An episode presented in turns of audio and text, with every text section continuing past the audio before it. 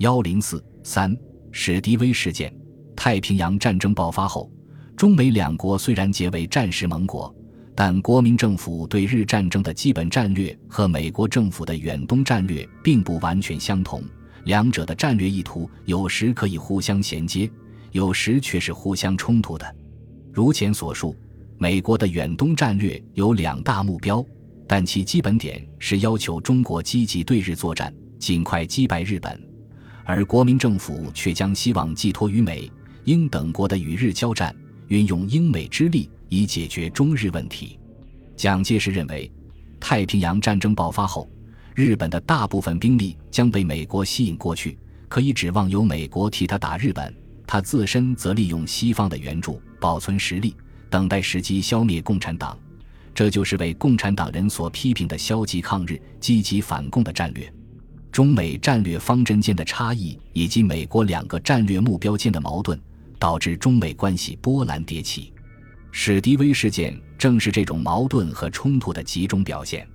史迪威与蒋介石的矛盾由来已久，最基本的分歧大致有下列各项：在政治战略方面，蒋介石认定，太平洋战争爆发后，对日作战的重担已由美国人接任。他不断批评英美帝先欧后亚论，鼓吹先亚后欧论，希望依赖美国打败日本。实行所谓长期抗战，实际上是把保存实力看得比对日作战更重要。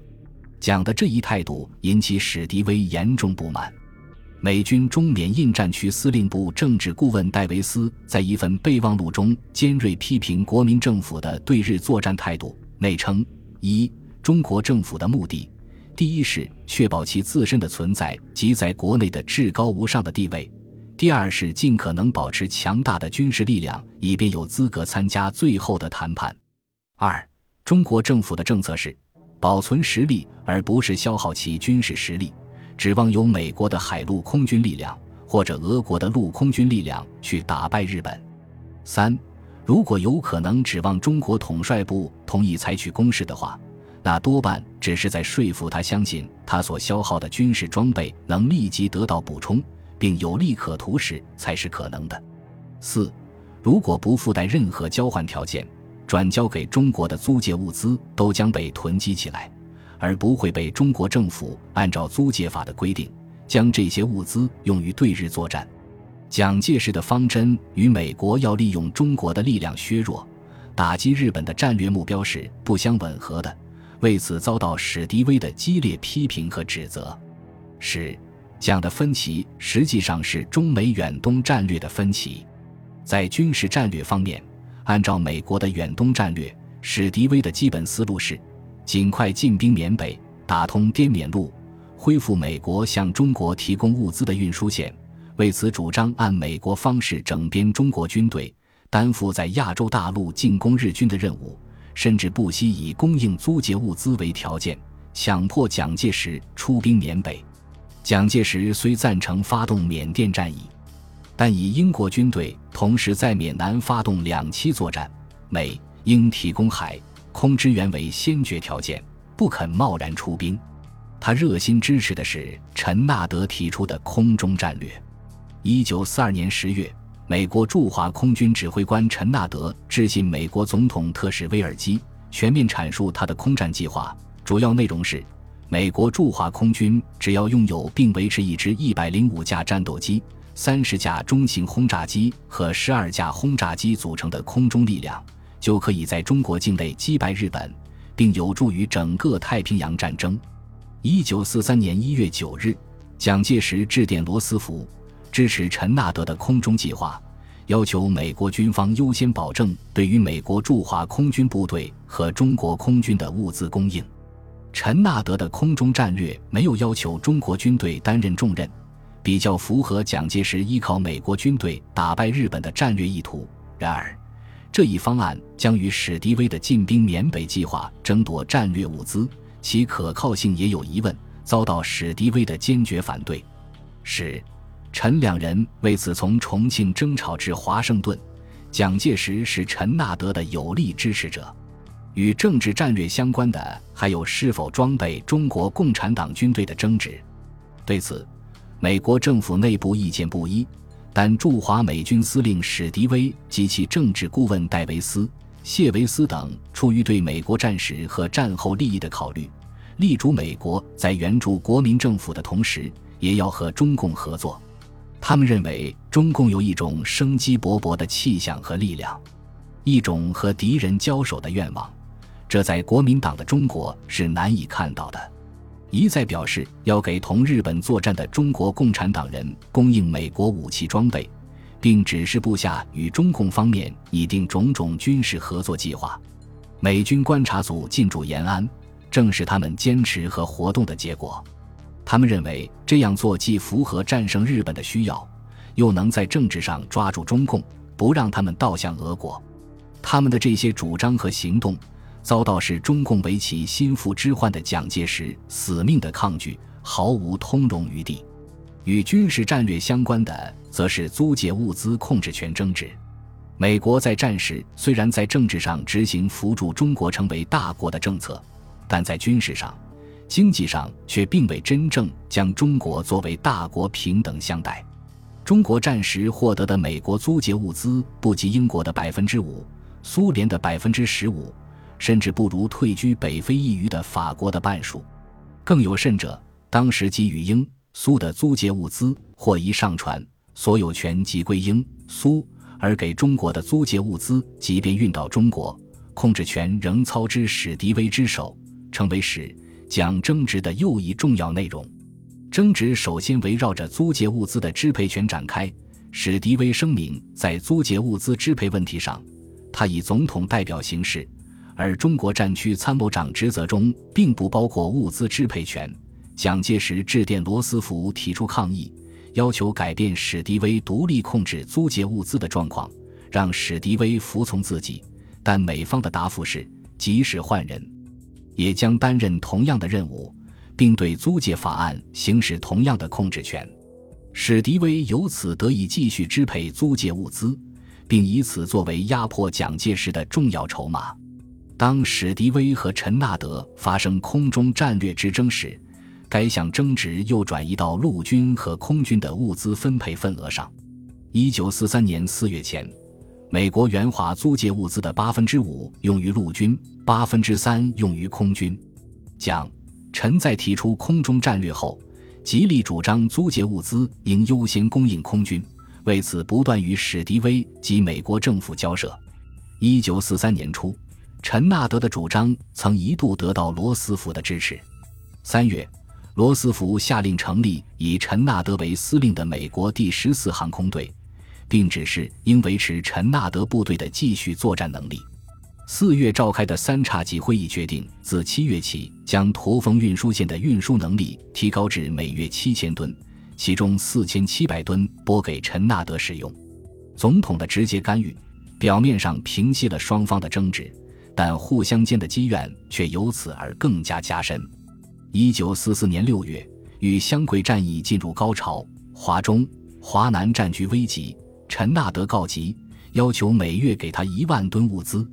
执掌分配大权的史迪威却在美国陆军部支持下，没有及时给予救援，使华中战场出现大溃败。围绕着空中战略的失败及其责任问题，蒋、史间是。陈坚互相攻击、推诿责任，更加闹得不可开交，导致蒋史最终决裂的是军事指挥权争执。蒋使对于中国战区参谋长史迪威的军事权限问题，从开始时就存在分歧。蒋介石认为史迪威是他的下属，对于中国军队没有独立的军事指挥权，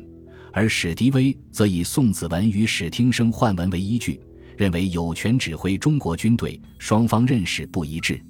再加上战时中美关系的种种政治、军事问题及其他方面的分歧，导致双方矛盾不断升级。一九四二年三月，中国远征军入缅作战，蒋史就发生指挥权之争。史迪威指责蒋介石的战术思想非常离奇，虽然给予他指挥全权，实际上却是蒋本人遥控指挥，指手画脚。朝令夕改，致使部队不听调遣，贻误战机，感觉受制于人，精神负担太大。蒋介石则埋怨史迪威脱离我军，擅赴印度，不知军纪何在。四月，美国以轰炸机十六架轰炸东京，此举对于中国军事形势有严重影响。然而事先并未征询中国同意。本来双方曾约定，轰炸东京的飞机不能返回中国，美方亦未实现诺言。结果招致日军五月对于中国浙东地区的报复性进攻，美军又不及时支援，造成浙东中国二万军民的伤亡，亦引起双方不愉快的争执。五月，双方又在陆军改革问题上发生严重分歧。在蒋介石看来，军队改革只是期望用美式武器装备中国军队。而史迪威提出的方式却建议精简合并现有的师，清除无能的高级将领，授予前线总司令以指挥全权，这将会影响蒋介石对于军队的控制力。史迪威在二月内提出十一个军事改革计划，蒋介石无疑作父，使史迪威通过改革军队取得指挥权的计划破产。七月，史迪威致书蒋介石，强调他首先是总统代表。其次才是中国战区参谋长，蒋介石致电在美国的宋子文，私下指责史迪威言行无常，似有精神病状态，望其在华尽职，恐非所能，要他转告美国政府，最好能由其自动召回。随后，美国总统特使居里访问中国，对于蒋使矛盾有所调解，但问题并未解决。一九四三年下半年。因史迪威要求蒋介石将包围陕甘宁边区的军队调往山西抗日前线，而双方再起冲突。九月十五日、二十八日、二十九日和十月，蒋介石连电美国，要求撤换史迪威，未为美方接受。至一九四四年三月，蒋史又在中国远征军入缅作战问题上闹翻。四月四日，蒋介石虽在史迪威中断美元威胁下。下令中国军队入缅作战，却没有放弃对于远征军的指挥权。他对部队的遥控指挥使史迪威恼怒不已。七月初，国民党军队在玉香桂战役中大溃败，史迪威立即以挽救华中战场危局为名，建议美国陆军部强压蒋介石，把全部中国军队的指挥权交给自己。十蒋矛盾由此而激化。七月七日。罗斯福致电蒋介石，表示将晋升史迪威为上将，由他统帅全部华军和美军，并包括共产军在内，以挽救危局。史迪威为了迫使蒋介石交出军权，再次利用美元卡住蒋的脖子，宣布凡不属于他指挥的军队均不能得到美元。蒋介石为了取得美元，一度曾同意委任史迪威以指挥中国军队的全权。并在军队编制方面做了一些准备，但要求罗斯福总统派一代表来华调整蒋氏关系。为此，罗斯福决定派遣特使赫尔利来华。事态似乎有了转机，赫尔利的调解有所进展。然而，九月十八日，罗斯福总统鉴于玉香桂战局进一步恶化及陆军部的建议，向蒋介石拍来了最后通牒式的电文，逼迫蒋介石交出军权。于是事态起了戏剧性的变化，蒋介石决定冒中断全部美元之险而与美国政府摊牌。他向罗斯福强硬表示，愿意接受美国的要求，但绝不接受史迪威要求另派富于友谊合作精神之任何美国将领接替史迪威。由于美国总统特使赫尔利转而支持蒋介石。并建议任命另一位美国将军，在蒋委员长领导下指挥在中国的一切陆空部队。十月二十日，史迪威被调离回国。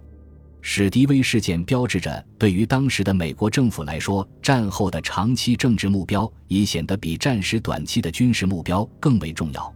美国政府不愿因一个史迪威而交恶国民政府，以影响战后美国在远东的政治利益。史迪威事件对于中美关系影响很大，它中断了由史迪威以及驻延安军事观察组所宣传和推行的美国和中国共产党直接联系的工作进程，使美国对华政策由此而确定了扶蒋反共的方向。本集播放完毕，感谢您的收听，喜欢请订阅加关注，主页有更多精彩内容。